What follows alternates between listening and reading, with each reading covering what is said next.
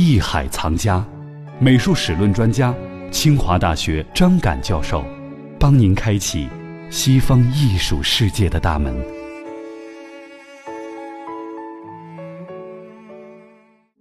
在苏美尔人之后呢，又有了阿卡德人征服了苏美尔人，创造了属于他们自己的一些艺术哈。我看到这一时期好像是青铜铸造的工艺成就比较高，另外呢还有就是石雕方面他们的艺术成就也相对要高。那个阿卡德人的艺术里面，其中保留下了一些作品。嗯，阿卡德人呢，应该说像这种能够把苏美尔人灭掉的呢，往往他们是勇猛有余，文化不行啊。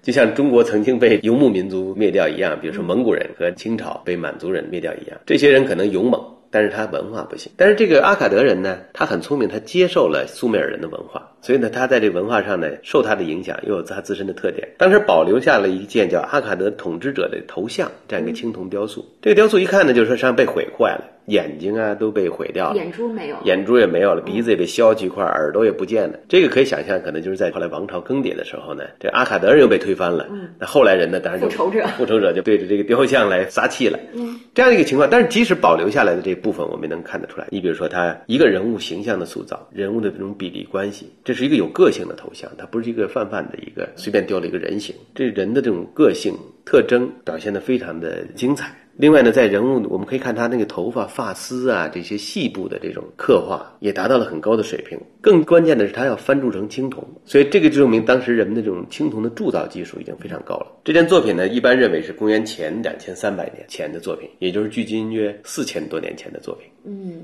就它当时就达到了这么高的水平。我们知道，我们的这中国的青铜其实，在商代其实要比它晚。当然，我们在器物上面也达到了极高的水平。嗯，但是我们就会知道，就是说，在这之前，在已经有了很高的水平啊，在西亚地区。对，石头上面的石雕方面呢，有一件作品就是拉拉姆辛石碑。嗯，这个那拉姆辛石碑呢，实际上是记载的就是阿卡德人的领袖那拉姆辛带领着他们的军队来征战的这样一个场面。嗯，这里面呢，也是一层一层的，他的队伍一层一层的沿着山坡往上爬，最后呢，那拉姆辛在这个石碑的最顶端，胜利者，胜利者。而且呢，大家会注意到在边上呢，还有一些树的形象。所以有人说呢，这可能是最早的一幅风景画啊，有风景的这个作品的表现。当然，它主要表现的还是战功，表现这个帝王的军功。在这个形象上面呢，我们看的这个纳拉姆辛的表现呢，人是比较大的，因为表现这个主体的人呢，他要大。那这个人物呢，就比其他的人物要大。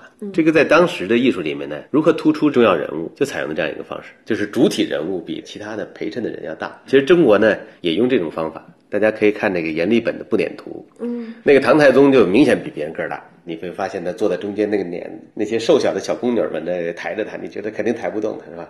前面的禄东赞个子也很瘦小，嗯，对，啊，这样一比呢，其实你看唐太宗就显得很高大，嗯，那其实帝王像也都是这样，也都是这样处理的。其实这个跟到东西方有相通的地方，其实大家也都知道要突出谁，谁是主要的那个人物，其他的次要一点人物就给他放到下面去了。所以在这件作品里面，我们可以看得出来，就是对人物的表现的时候，他对人体比例啊这些已经掌握的很纯熟了，他能够表现的很真实。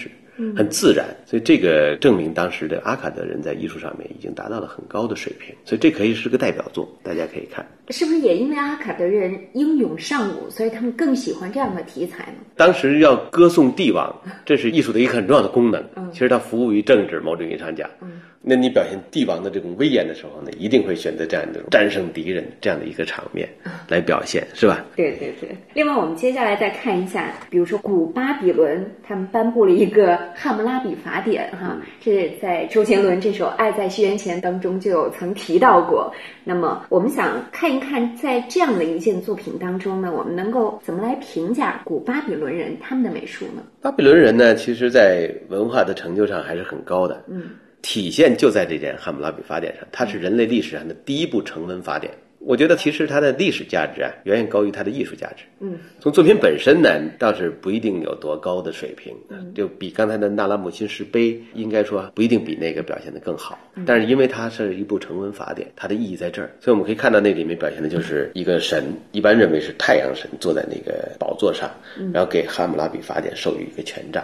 就是他可以拥有这个权利来统治人类。嗯，他的军权是神授的，就是他们要表现这样一个概念在里面。人物的造型呢，其实它有一些相似的地方，这个跟埃及的艺术有点相似，就是早期的这种正面率的表现已经开始出现了，就是说人的脸是侧面的，胸部这部分是正面，然后到腰部底下又变成是侧面，这种呢也有。这是两河流域的特点吗？啊，古埃及就这个特点，所以这两个文化之间肯定是有交流的。那他所选用的食材啊等等，是和他当时的所处的地理环境有一定的关系呢，还是特别选用了这种黑色玄武岩？它有什么样的意义吗？它当然是为了它那个长久，石头它当然大家认为它保留的比较长久，因为在这个两河流域当时用的文字主要是楔形文字，嗯，楔形文字是用在泥板上的，那那个东西很容易就毁坏。了，所以像这样一部成文法典，一个国家的法典，它刻在石头上，实际上让它永久的传下去的，让后人能够看到这样一个法典，它其实有这样的意义在里面，所以他才会选这样黑色的玄武岩来雕刻这个作品。估计和他当初的附近的地理环境所产的一些石料也有一定的关系，是吧？对，这是不是当地产的？这我还真是没有特别的考察过哈。从现在的感觉，那两河流域那地方应该不一定产黑色的玄武岩。但是特别选择了这样一块石头，为了让它永垂不朽哈。应该是有这种可能在里面。嗯，主要是一看到这黑色吧，然后这上面又是法典，就让人肃然起敬。公元前十八世纪，古巴比伦王国国王汉谟拉比经过南征北战，统一了两河流域，建立了上古西亚地区强大的奴隶制国家。在古巴比伦王国统治时期，两河流域的政治、经济、文化得到了很大的发展。汉谟拉比最让世人熟知的事迹，是他颁布了一部新的巴比伦法律——汉谟拉比法典。法典刻在一块巨大的玄武岩石碑上。并放置于公共场所，以便所有人能看见。石碑后来被埃兰人所夺，并被运回埃兰首都苏萨。一九零一年，石碑再次被考古人员发现，现藏于法国巴黎卢浮宫博物馆。《汉谟拉比法典》由序言、正文和结语三部分组成。序言和结语宣扬王权神授，诅咒不服从法律的人。正文共二百八十二条法律，内容涉及诉讼、财产。债务、奴隶、婚姻、赔偿等方面的法律规定，比较全面地反映了古巴比伦王国的社会面貌。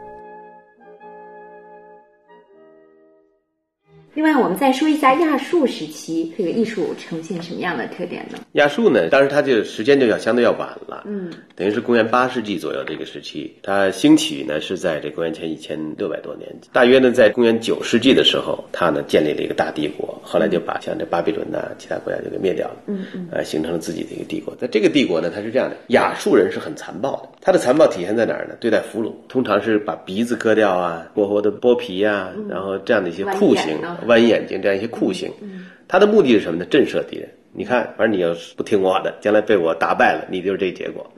所以在当时确实他起到了一个作用，就是威慑了很多地方的部落，慑于他的淫威哈。但实际上这个帝国统治的时间并不久，很快也被推翻了。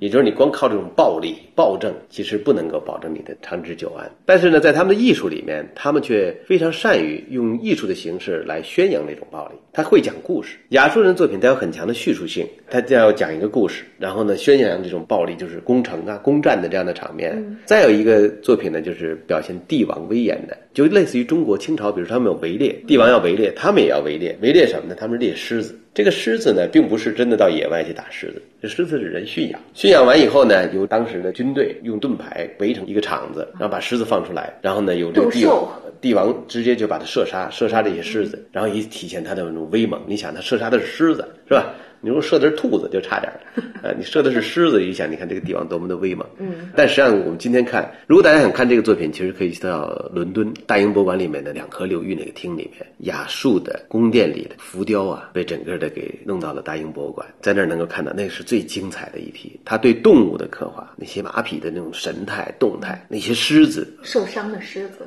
哎，太精彩了。嗯，那里面有一个狩猎野马的场面，也是表现的异常精彩。马的解剖结构完全是准确的，那种阿拉伯马的那种体态的优美，但是是被射死的。你有的马栽倒在地上，有一个母马在奔跑的时候还回过头来看着它身后的那个小马啊，那种眷顾之情，你可以表现的非常的生动。最精彩的就是那个受伤的母狮那样一件作品，脊椎已经被受伤了，是吧？后面两条腿已经瘫掉了。对，拖着拖着，然后还在奋力的在挣扎，这样的场面你看了以后，就是如果你不了解这个狮子，你不可能做出这样的作品。嗯，狮子那种凶悍，它反衬这个帝王的威严、勇猛，这么顽强的这个敌人是吧？对手，哎，他能够把它干掉哈。但是今天我们可能，如果大家有动物保护协会的人看了以后，会觉得非常的伤感，非常的残忍。那很多狮子特别可怜，但是呢，这个的确表现了当时艺术家那种水平。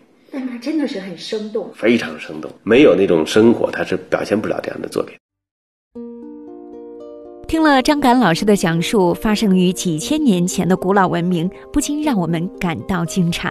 而当时的艺术家，他们的创造力和想象力，也同样让现在的我们感叹不已。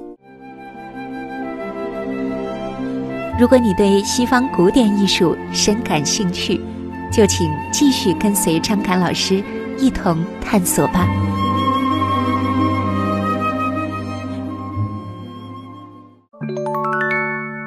本节目由喜马拉雅独家播出。